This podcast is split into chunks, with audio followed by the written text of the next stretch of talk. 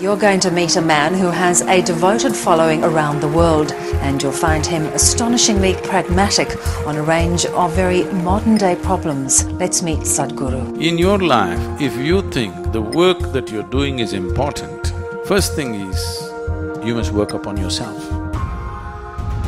This is a curious thing because what is the true definition of yoga?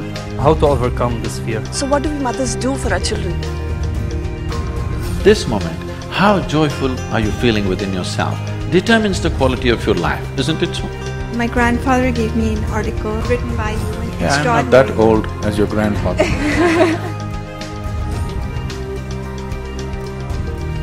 In reality, there's just you, me and someone else. If all of us change, the world has changed. If we refuse to change, we will be only talking about it. Today, modern science has recognized that water has memory.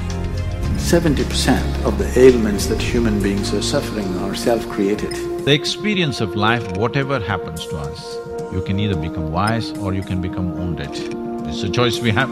If God doesn't necessarily exist, why do we need gurus? Why do we need Sadhguru? When you're in an unfamiliar terrain, it is sensible to take instructions.